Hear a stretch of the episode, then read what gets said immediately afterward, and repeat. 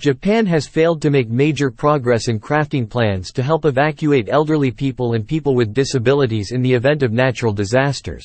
Although nearly 13 years have passed since the March 2011 powerful earthquake and tsunami that mainly struck the country's northeast.